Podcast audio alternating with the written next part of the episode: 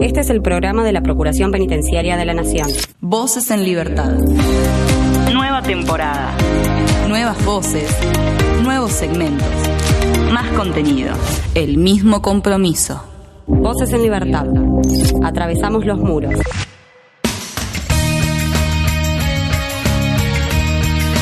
Comenzamos un nuevo episodio de Voces en Libertad, el programa de la Procuración Penitenciaria de la Nación. En esta oportunidad comenzaremos con una linda charla con Liliana Martínez. Ella trabajó en la Procuración Penitenciaria de la Nación durante más de 20 años. Se desempeñó en los últimos años eh, al frente del área de salud mental. Hablaremos un poco de su paso por el organismo y cómo está el área de, de salud mental, qué es lo que está pasando dentro, dentro de las cárceles. Una muy linda charla que tendremos en el primer bloque. Por otro lado, hablando de salud, en este caso tenemos que meternos en el Día Mundial de la Lucha contra el Cáncer. Y para eso hablaremos con Clara Kilmate, quien nos contará un poco cómo está la situación dentro de las cárceles argentinas respecto a los pacientes que, que tienen esta enfermedad y también las formas de prevención, si es que se están llevando o no a cabo. Y por último hablaremos con María de Los Ángeles Iriarte de la Colina, quien es la directora de la Dirección de Relaciones Institucionales de la Procuración Penitenciaria de la Nación.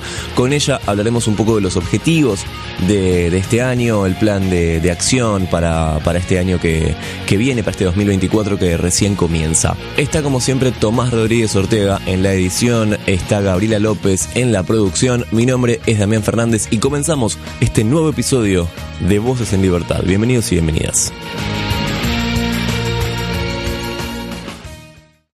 Denuncia SAL 0800 333 9736. Hace valer tus derechos.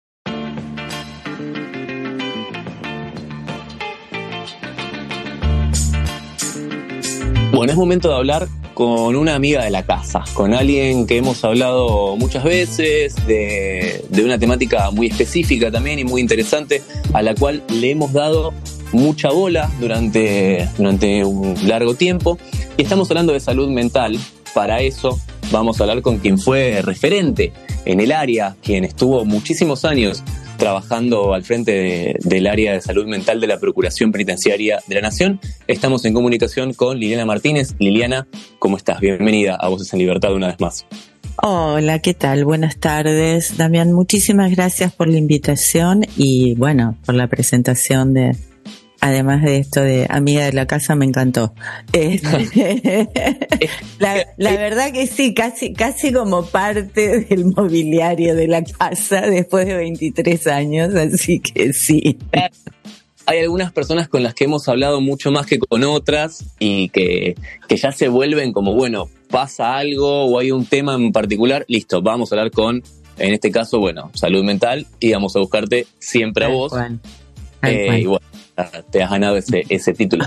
Bueno, Liliana, vos eh, has trabajado, me decías antes de, de, ir al aire, 23 años, ¿no? En la, mm, en, en la Procu. Sí. De hecho, lo dijiste, lo dijiste creo que también al aire. Eh, sí. un, una vida, una vida has estado dedicándole a, al organismo y en este caso siempre en, esa área, en el área de salud mental, o has pasado por otros sectores? No, mira, Damián, yo este, cuando ingresé a la procuración en el año 2000, yo venía a trabajar en el Ejecutivo, en la Secretaría Política Penitenciaria en este, el Ministerio de Justicia. Previamente había estado trabajando en los consultorios externos del, de la obra social del servicio penitenciario. O sea, fue por ahí el camino que se fue dando vinculado con, el tema de lo penitenciario. Y cuando ingresé a la Procuración, la Procuración era algo ínfimo respecto de el desarrollo que tuvo a partir este, del procurador, del doctor Muñolo, ¿no? Nada, que ver, era algo mínimo con una sola delegación y no, no había área de, de salud mental, ni nunca había habido psicólogos. Eh, lo que había era un área de salud médica, había médicos, dos, tres médicos en ese momento. Así que bueno, nada, en ese momento como psicóloga empecé a, hacer la, así, la psicóloga, este, Eh, pero bueno, el trabajo se fue construyendo, también era, por eso digo, era otro tiempo de funcionamiento y de dinámica de la Procuración.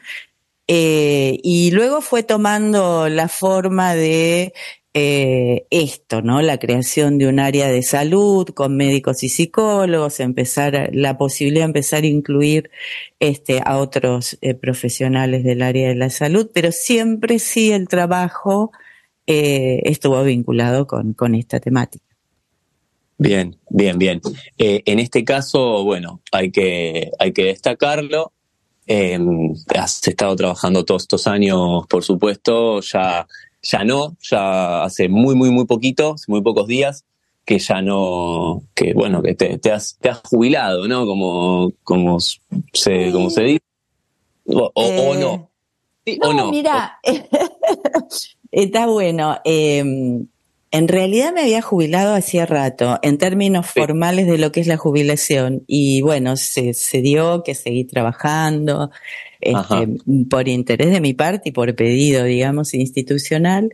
Eh, lo que aconteció recientemente, que fue finales de año, este, es el cierre de una etapa institucional, digamos, para por lo menos para mí lo que se fue armando fue eso, el cierre de una etapa institucional, no el cierre de mi interés, de mi interés respecto de la temática, porque es una temática que me, me, interpela, me interesa, la salud mental y las cuestiones de los contextos de encierro.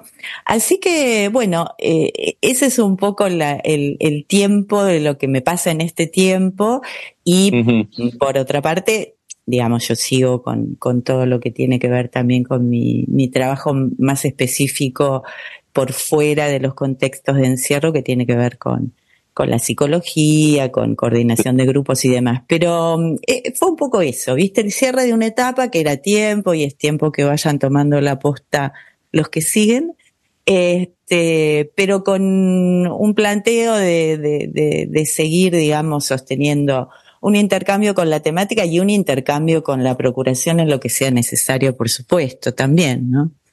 Sí, de hecho estamos teniendo esta nota, ¿no? Que esto Por eso. Lo ves completamente expuesto, ¿no? Lo que, lo que vos decís, así claro. Eh, bueno, Liliana, más de 20 años entonces trabajando en el organismo, eh, muchos años dedicándole al área de salud mental. Eh, ¿qué, ¿qué, te ha movilizado en estos años? ¿Qué, qué podés destacar? Algo, que recuerdes de, de todo este tiempo que hayas dicho, bueno, realmente yo me levanto todos los días y voy a trabajar por esto, porque, porque es necesario eh, que esté haciendo esta función en este lugar? ¿Qué, qué es lo que te ha, lo que te ha movilizado? Ah, fundamentalmente es, es, algo vinculado en términos así eh, genéricos y amplios el tema, el tema de los derechos, ¿no? Y de los derechos humanos. Este, digo, en relación a las personas privadas de libertad y en relación a la vida.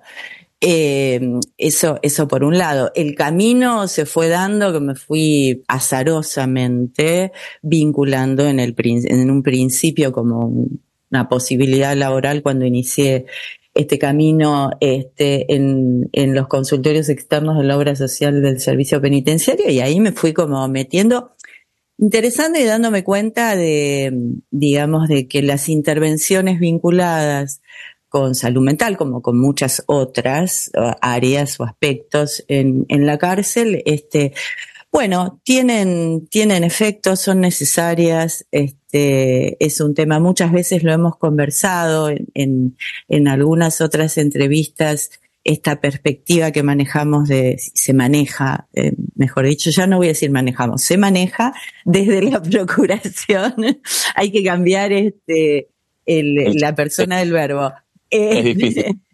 Claro, sí, es muy reciente, ¿viste? Se maneja desde la PROCU que, que tiene que ver con una concepción amplificada de, de la salud mental, que no, no queda solamente en las cuestiones particulares, individuales o psicológicas de las personas detenidas, sino que tiene que ver con los contextos, ¿no? Hay contextos que favorecen la vida y otros contextos que lo que hacen es que agregan este, cuestiones eh, dañosas y, no posibilitan, digamos, a las personas de vida. O sea que algo de esto, por un lado, los derechos humanos y por otro lado, bueno, ir este, adentrándome en las cuestiones de la cárcel, del sistema federal, eh, a través del trabajo en la procuración y ir advirtiendo que a veces cosas que parecen como muy pequeñas o detalles de intervenciones o de articulaciones que hemos hecho institucionalmente, han tenido efectos sobre las personas muy importantes y sobre cuestiones del sistema también, que creo que eso es importante. Así que bueno, un poco la motivación ha sido esa, este, ¿no? Este, a, lo largo de todo este tiempo y también el trabajo en equipo, el trabajo con otros equipos, la construcción de un equipo de trabajo que sigue, digamos, en marcha y que tomó la posta y que la verdad que es destacable la labor que hacen y que seguramente van a mejorar la ya hecha. Así que un poco, un poco de eso se trata. Ha sido eh, todo un, trabajo posicionar, ¿no? Esta, eh, esta actividad o, mejor dicho esta, esta visión sobre lo que tiene que ver con la salud mental. Me imagino que ha sido también todo un trabajo eh, posicionar la, la, importancia de la salud mental dentro de, del encierro, ¿no? Dentro de las cárceles, porque si antes dentro del medio libre eh, también no había que, destacar lo importante que era la salud mental, me imagino que 20 años atrás en, el, en, en las cárceles la situación no era similar a lo que es ahora, ¿o sí? No, no, no, no. Este, las situaciones siempre son complejas, Damián, pero de todas maneras es cierto que hay, ha habido, ha corrido mucha agua bajo el puente en 20 años, 20 y pico de años. Y fundamentalmente una de las cuestiones es eh, la Ley Nacional de Salud Mental. Y con todas las este, dificultades, cuestionamientos que en el último tiempo este, vienen este, surgiendo y planteándose, es decir, la ley a mi modo de, entender y de ver es, es, inobjetable, se podrán modificar algunas cosas. El, el asunto es la, la, aplicación de la ley, pero eso ha hecho diferencia para nosotros en, en su momento como equipo de trabajo, tener esa herramienta como para poder este, intervenir y esgrimir, digamos, lo que esa, esa herramienta planteaba, porque además es una ley cuyo paradigma son los derechos humanos. Entonces, realmente para la procuración en términos de la salud mental en, en, en, los ámbitos de encierro, este fue una herramienta muy importante como fundamentación, como argumento, como monitoreo, como visitas organizadas en función de, de pensar las intervenciones en la cárcel en salud mental desde la perspectiva de la ley. O sea que eso marcó eh, un antes y un después como dije al principio, no sin complejidades, no que eso eh, en sí mismo resolvió cuestiones, eh, porque además, bueno, esto de poder como instalar este, ese paradigma de salud mental, que es un paradigma que corre la cuestión asilar, la cuestión del encierro, la cuestión eh, fundamentalmente psicopatológica, digo, tiene como, como toda una vertiente que, que, cambia la mirada y que muchas veces los mismos colegas o sí, compañeros y demás de, de, de profesión este, siguen como esgrimiendo este, otras modalidades de pensar la salud mental en la cárcel también. Y sabes que sobre todo, fundamentalmente, uno de los puntos de tensión eh, es el tema del sistema judicial, ¿no? Las perspectivas desde lo judicial de cómo se toma esta variable de la salud mental o cómo se piensan ciertas cosas de salud mental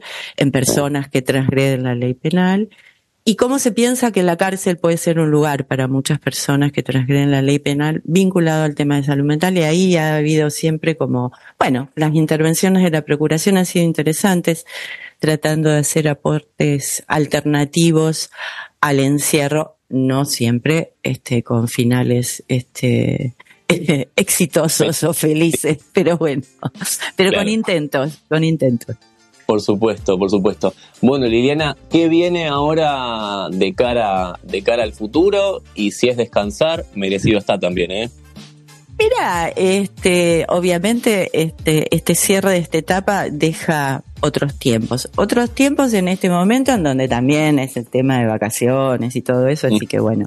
Pero en principio eh, seguir con, con el consultorio, seguir con trabajo con eh, grupos que coordino y estudiar, seguir estudiando y, y, bueno, y ya algunas cosas por ahí fueron también apareciendo desde otros lugares de consulta vinculado con, con el tema de proyectos de contextos de encierro y de salud mental. Así que no sé, eh, seguir andando, seguir andando, seguir andando.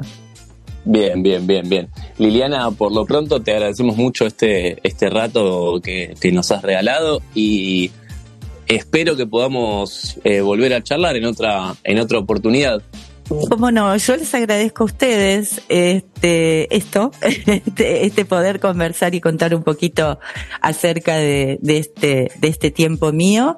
Y bueno, y hasta muy pronto entonces. Un abrazo. Muchas gracias, Liliana, muchas gracias. Y ojalá, ojalá podamos, eh, podamos hablar más tranquilos, ya más relajados, ¿no? Tal vez, eh, pero, pero ojalá que podamos seguir hablando de, de, de esta temática. Te agradecemos mucho y te mandamos un abrazo. Gracias igualmente. Un abrazo. Hablábamos con Liliana Martínez. Ella durante muchísimos años se estuvo al frente de, del área de salud mental de la Procuración Penitenciaria de la Nación, eh, una, trabajadora de, de, este organismo que ha estado más de 20 años. Así que, bueno, merecido está entonces este, este cierre de ciclo.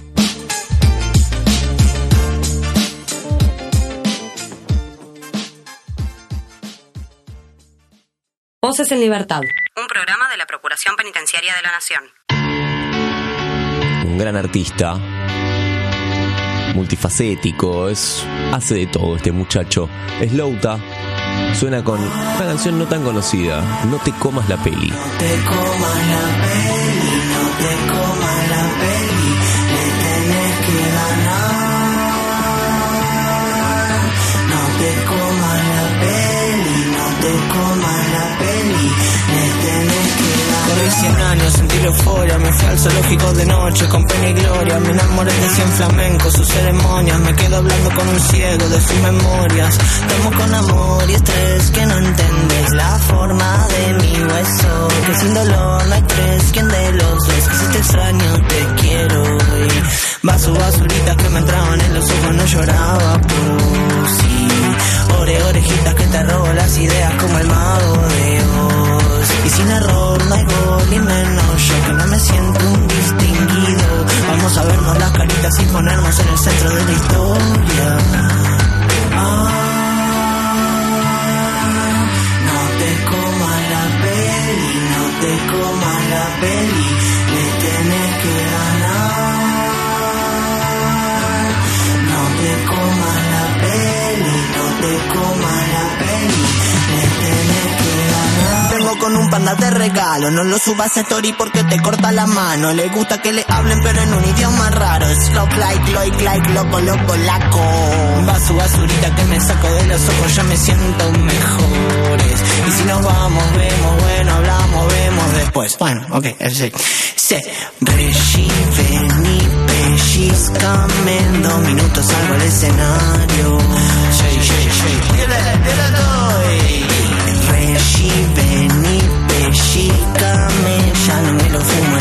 Al italiano. Sí, sí,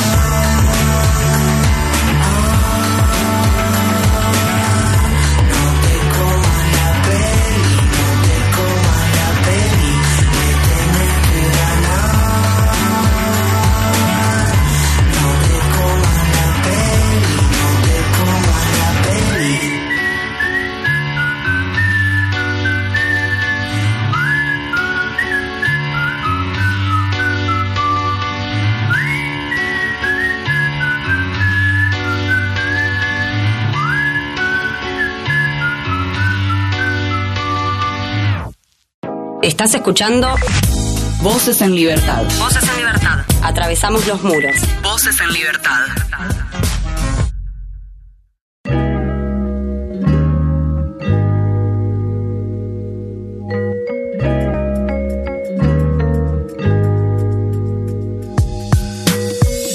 Pasado 4 de febrero se conmemoró el Día Mundial de la Lucha contra el Cáncer y para hablar de, de esa temática, de lo que sucede adentro de las cárceles, estamos en comunicación con Clara Gilmate, ella es jefa del área de salud de la Procuración Penitenciaria de la Nación.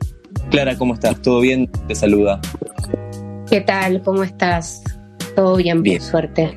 Bueno, me alegro, me alegro, me alegro. Eh, bueno, Clara, vamos a, a charlar un poquito de esta, de esta cuestión, ¿no? Lo, lo decíamos, Día Mundial de la Lucha contra el Cáncer. ¿Hay algún tipo de relevamiento en relación a los pacientes eh, oncológicos eh, que tiene que ver, ¿no? Por supuesto, con los privados de libertad. Sí, mira, a mí me gustaría arrancar antes con un tema que, que creo que es fundamental, que tiene que ver con la prevención, detección temprana de, esta, sobre todo de esta enfermedad, eh, y que es lo que la falencia más eh, grave que tiene eh, la atención en salud en el servicio penitenciario. Nosotros venimos relevando estas cuestiones, sobre todo el año pasado hicimos un relevamiento de, al ingreso de las personas detenidas, eh, sobre la entrevista médica inicial, eh, qué tipo de exámenes le realizan a, la- a las y los detenidos y bueno, las conclusiones a las que arribamos, si bien son conclusiones preliminares, eh, hemos detectado que no reciben ningún tipo de, de estudio, digamos, no le realizan ningún tipo de estudio al ingreso. Entonces, eh, es muy difícil, digamos, ya eh, una vez que ingresaron estas personas, poder eh, después detectar eh, este tipo de patologías si no se hace al momento de- del ingreso, ya que después demoran muchísimo más en poder otorgarles turnos para la atención médica de, de cada una y cada uno de ellos. Claro, Puntualmente, pueden estar años sin, sin saber que, que presentan, que presentan esta enfermedad. Exacto, porque la atención, eh, una vez que ellos o ellas ingresan, la atención médica después es a demanda. Eh, no existe un procedimiento de, de detección de, de enfermedades. Entonces, si esto no se realiza al principio, después eh, es a demanda o cuando él o la detenida manifiestan algún, algún síntoma o algún tipo de dolor. Eh, en mujeres esto se ve como más claro porque, bueno, eh, sí hay un procedimiento de detección tanto del cáncer de útero como el cáncer de mama, que, que hay estudios que detectan esto de manera temprana, como el Papa Nicolau y la mamografía, y venimos como trabajando, de hecho el, año pasado salió una sentencia favorable en un habeas corpus que presentamos, eh, del déficit de atención en salud, tanto de condiciones materiales como del acceso a, los derechos eh, a ser atendidas y sobre todo a la entrega de los resultados. O sea, nosotros pudimos relevar que hacen, eh, no sé, en un año se hicieron eh, 90 PAP, Papa Nicolau, para la detección del cáncer de útero sobre una población casi de 500 eh, detenidas. Eh, bueno, te imaginarás que, que es muy poco ese número y lo que es peor aún, que no le entregan los resultados de esos estudios. Eh, nosotros esto lo planteamos en reiteradas oportunidades a las autoridades y bueno, siempre con evasivas y su respuesta es que los recursos son escasos y que solamente le entregan los resultados en aquellos casos que detectan alguna anomalía en el resultado. Pero bueno, Claro. esta espera y esta vulneración de un derecho a conocer ese resultado, porque, o sea, el contexto de encierro más la espera de si tienes, saber si tenés una enfermedad o no, y solamente te manifiestan como si, en el caso que la enfermedad exista, bueno, hace como una situación demasiado compleja y angustiante que nosotros venimos señalando y de hecho eh, este habeas corpus obliga eh, ahora al servicio penitenciario a eh, poner en conocimiento de todos los resultados de los estudios que se realizan particularmente en el complejo 4. ¿Qué pasa cuando... Ah, perdón, adelante, adelante, adelante. No, no, iba a cerrar esto, que te, decía esto en cuanto a la prevención y en mujeres es muy claro, también hay un tema en hombres con el cáncer de próstata y cosas que están también protocolizadas, digamos, en qué momento hay que hacer los controles, pero bueno, mujeres es una cosa para mí muy, como, digamos, evidente y visible, porque son dos estudios que nos tenemos que hacer todas eh, a partir de una edad y que no es algo complejo y que se podría hacer y así evitar, eh, bueno, esta enfermedad que, que, que si se agarra a tiempo es tratable y curable, ¿no? En el caso de las mujeres. Claro, bueno, justamente yendo, yendo a ese lado, ¿no? Hablamos un poco de la, de la prevención, como vos decías. Ahora, ¿qué pasa cuando efectivamente se detecta? ¿Qué pasa con, con los pacientes, con, con, los privados de libertad? Que efectivamente el resultado lamentablemente es positivo, cómo, cómo transitan eh, durante su estadía en, en la prisión, cómo, cómo, está estipulado que sea eh, tratado eh, enfermedad? Bueno, nosotros tenemos eh, varios casos detectados y, e incorporados al protocolo de enfermos graves, así que desde la Procuración se hace como un seguimiento específico de estos casos. Eh, obviamente, ningún complejo, al menos en el ámbito metropolitano, está en condiciones de brindar un tratamiento de quimioterapia, ni siquiera el complejo 1 con el HPC o sea, de ahí para abajo ningún otro tiene un hospital penitenciario, así que menos aún. Así que la quimioterapia se realiza extramuros, el detenido o la detenida es trasladado o trasladada a este hospital, le aplican la, la medicación, o sea, la sesión de quimioterapia y vuelve al complejo con todo lo que esto implica, todo el malestar que provoca este tipo de tratamiento, eh, vuelve a su lugar de alojamiento y así transitan eh, el tratamiento, eh, siendo trasladados o trasladadas y volviendo a su lugar de, con la poca después complejidad que tienen para atender algún tipo de complicación.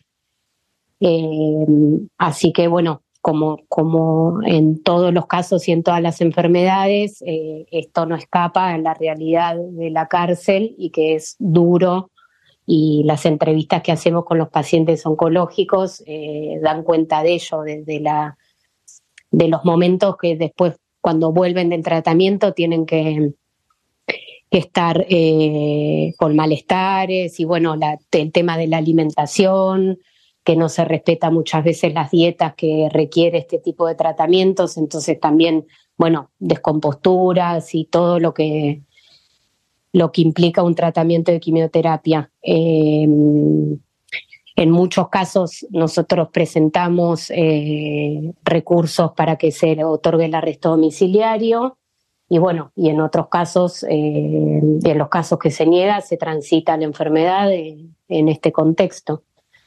Y son, em, en el caso de arrestos domiciliarios, eh, ¿hay un porcentaje que, que, se, que logran conseguirlo?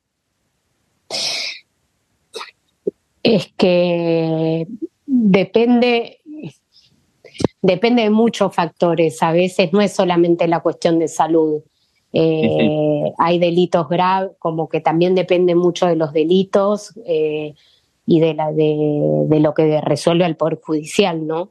Que nosotros solamente nos presentamos con, como amigos del tribunal, digamos, para para acompañar presentaciones de las defensas, pero bueno, después es la decisión de, del Poder Judicial. Hay casos que, o sea, muy graves, hay un detenido que está como grave y de hecho tuvo, estuvo un año sin la atención y ya le negaron dos veces el arresto.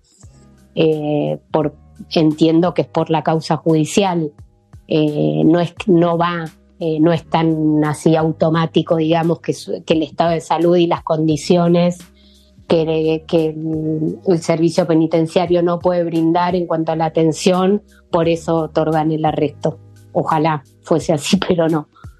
Eh, a veces hay otros factores, así que bueno, eh, sí hay detenidos que transitaron en estados como muy gravosos de salud y bueno, y, y lo llevaron así al tratamiento en esas condiciones. Claro, sí, sí, sí. Pero sí, también encontramos en relevamientos que hacemos, por ejemplo, en el HPC de Ceiza, un detenido con también diagnosticado y sin tratamiento, eh, ya en un estado eh, casi terminal y estuvo como seis meses detenido y no, no nunca le brindaron el tratamiento. Eh, sí, esto es un poco, por eso hablan, por eso decidí como contarte esto de la prevención porque me parece que la falta de atención a la salud en la cárcel es como moneda corriente, digamos, pero creo que con la prevención eh, eh, se evitaría quizás un montón de cosas que, que ya cuando la enfermedad está y hay que atenderlo es más dificultoso aún. Eh, por eso me parece como importante la prevención y esta detección temprana. Claro, sí, sí, sí, completamente, completamente. Es súper importante y el, y el mensaje está, está dado entonces de esa, de esa forma. Clara, eh, te agradecemos mucho este rato que te tomaste para charlar con nosotros. Recordemos que el pasado 4 de febrero eh, se conmemoró el Día Mundial de la Lucha contra, contra el Cáncer y estos temas siempre es interesante charlarlos y, dar a conocer eh, lo que está pasando de, de las cárceles. Clara, muchas gracias por este rato. No, a ustedes, a ustedes. Muchas gracias. Le mandamos un abrazo. Igualmente, hasta luego. Bien. Hablábamos con Clara Kilmate, ella es eh, jefa del área de salud de la Procuración Penitenciaria de la Nación.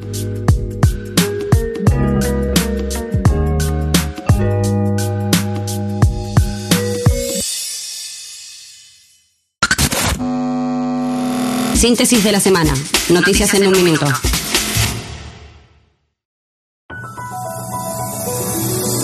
Bauer, mamógrafo móvil, realizó estudios a 123 mujeres alojadas.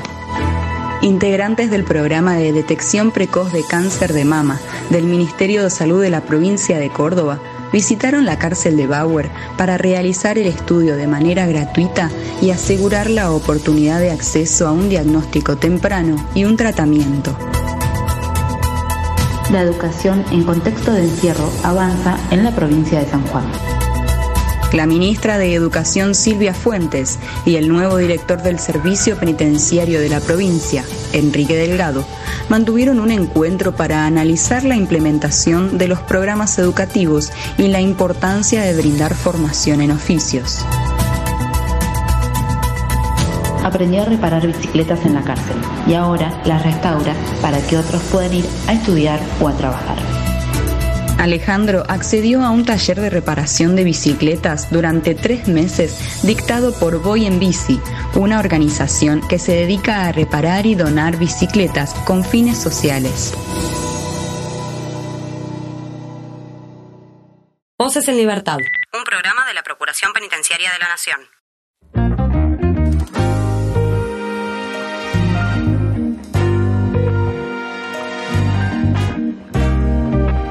Bueno, estamos haciendo un balance de este 2023 también con miras al, 2024 y en este caso vamos a hablar con una, con una amiga de la casa también, por supuesto, porque es una de las personas que está detrás de, todo esto, que está detrás de, este programa. Para mí es un gusto tener en comunicación a María de Los Ángeles Iriarte de La Colina, eh, directora de la Dirección de Relaciones Institucionales de la Procuración Penitenciaria de la Nación. María, ¿cómo estás? ¿Todo bien? ¿Cómo estás, Damián? Un gusto saludarte. Bueno, el, gusto es nuestro de poder eh, tenerte aquí en, en, Voces en Libertad, algo que no, no decimos no decimos siempre y es que este programa depende justamente de, esta dirección. La producción está hecha por integrantes de, la dirección, así que bueno, eh, estamos hablando básicamente con nuestra jefa.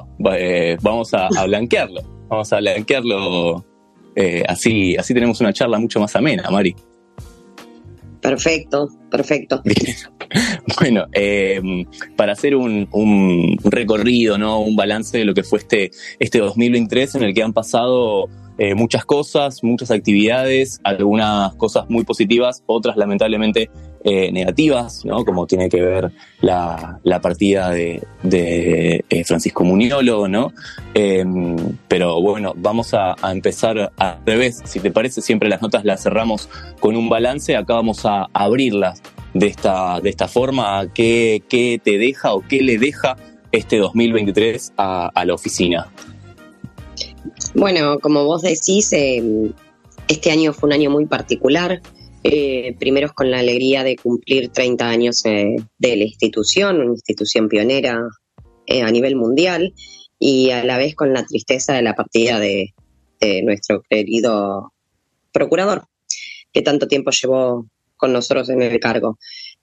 sin embargo, gracias a Dios se pudo continuar con las actividades previstas, se lograron los objetivos y sobre todo se pudo cumplir con, con lo que él siempre quiso y promulgó, lo que es la, defensa de los derechos humanos de las personas privadas de libertad. Eh, ya digo, fue complicado en algún punto poder continuar las actividades sin sus instrucciones, pero bueno, todos sabíamos cómo, cómo continuar trabajando. Bien, también hay que, hay que destacar que, bueno, se, se oficializa, digamos, eh, tu cargo dentro de, dentro de la, de la dirección, ya, ya a nivel eh, formal. Y, y bueno, eh, tenés que, que, agarrar, digamos, un montón de actividades y de cuestiones que estaban, que estaban ya en curso. ¿Cómo fue, eh, cómo fue agarrar el, el, cargo de la dirección? En, en, lo personal, la verdad que fue, es una tarea, es un desafío, un desafío muy grande. sin embargo, hace mucho tiempo yo ya que trabajo en procuración y como vos decís, recién este año se me oficializó como directora, así que las actividades un poco, un poco no, ya, ya las venía trabajando y demás, no es algo que me tomaba por sorpresa.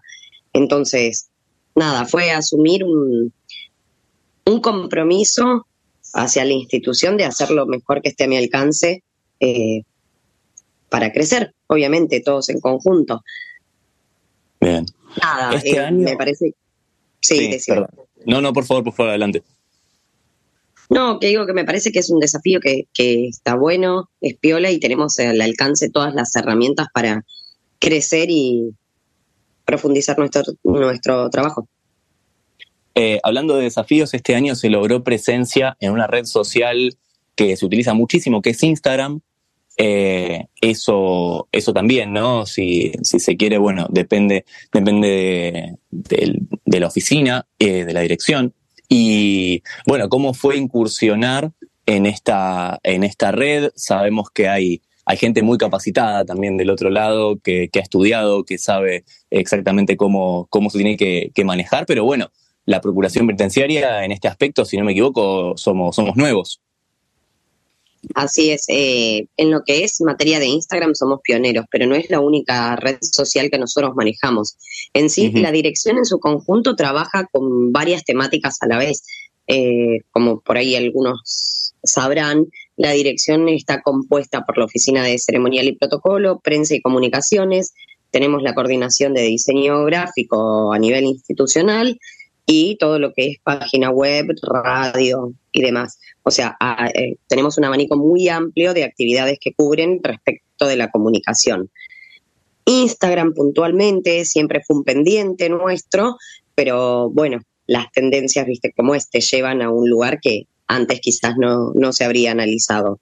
Por suerte tuvo muchísima repercusión, eh, fue muy bueno el resultado del otro lado, del público, y cada día seguimos aumentando seguidores, eh, bueno, nada, informando cada vez más al público respecto de nuestro trabajo, cosas que nosotros damos por entendidos y el público no, porque aparte esa es una de nuestras misiones propiamente, eh, llegar, ¿sí? O establecer vínculos y diálogos con distintos sectores de la sociedad no solo civil, sino también con organismos públicos y asociaciones que trabajan en, temáticas afines a la nuestra.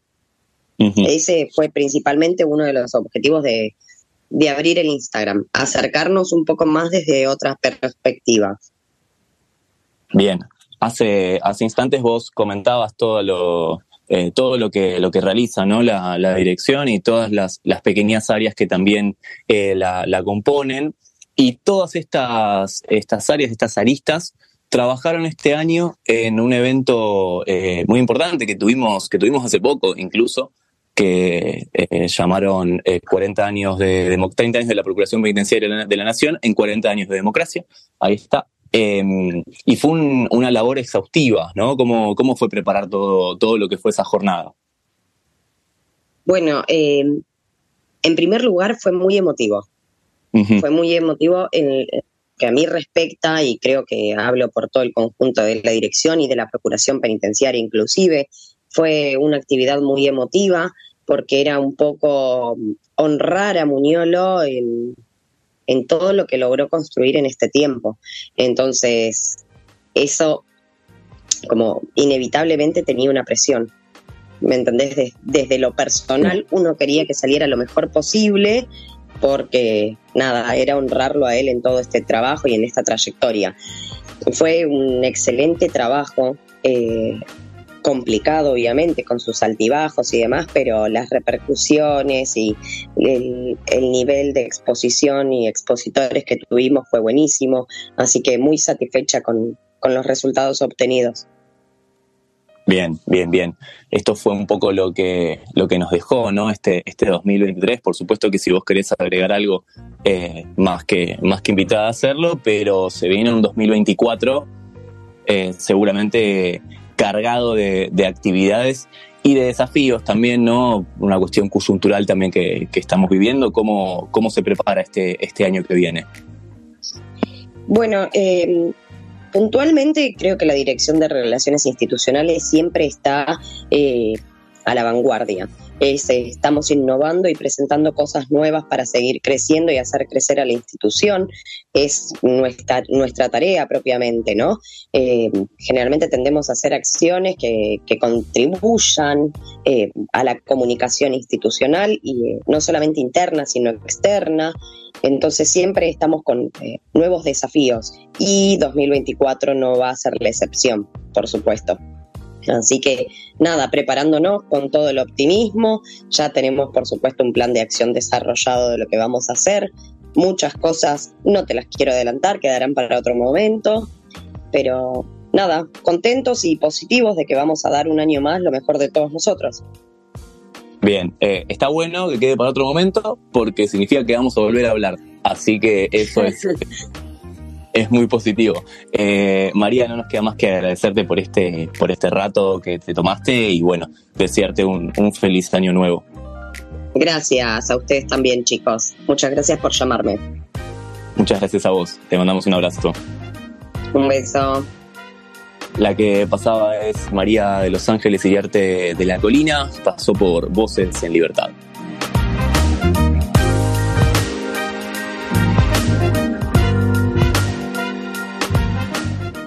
Volvé a escuchar este u otro programa a través de la web oficial radio.ppn.gov.ar.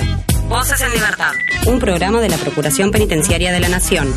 Un grupo que creo que jamás pasamos dentro de Voces en Libertad es NAFTA. Lo que suena es Quiero verte.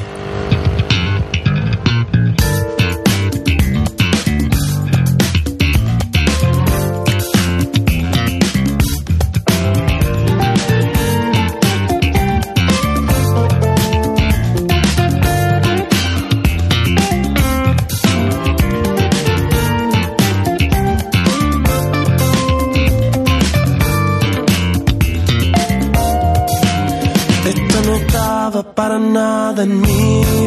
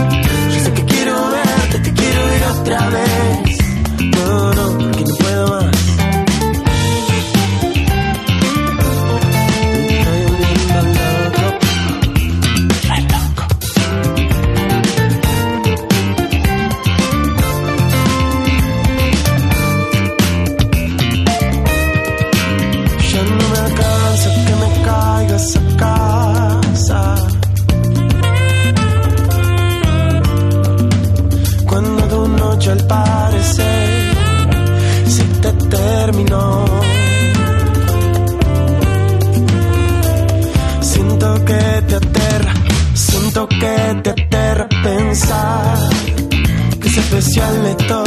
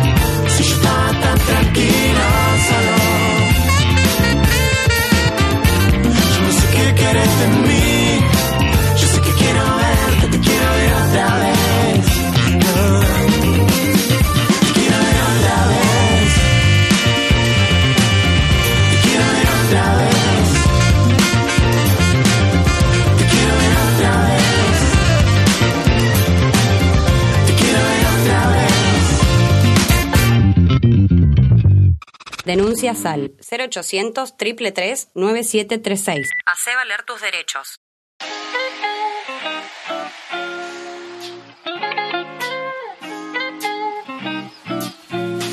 Y hasta acá llegamos con este episodio de Voces en Libertad. Ya sabes que puedes encontrar más información a través de www.ppn.gov.ar y escuchar todos los programas anteriores a través de radio.ppn.gov.ar.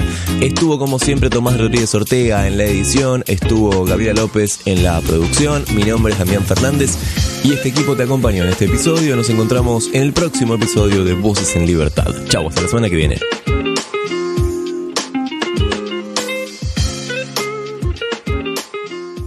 Volvé a escuchar este u otro programa a través de la web oficial radio.ppn.gov.ar. Voces en libertad. Un programa de la Procuración Penitenciaria de la Nación.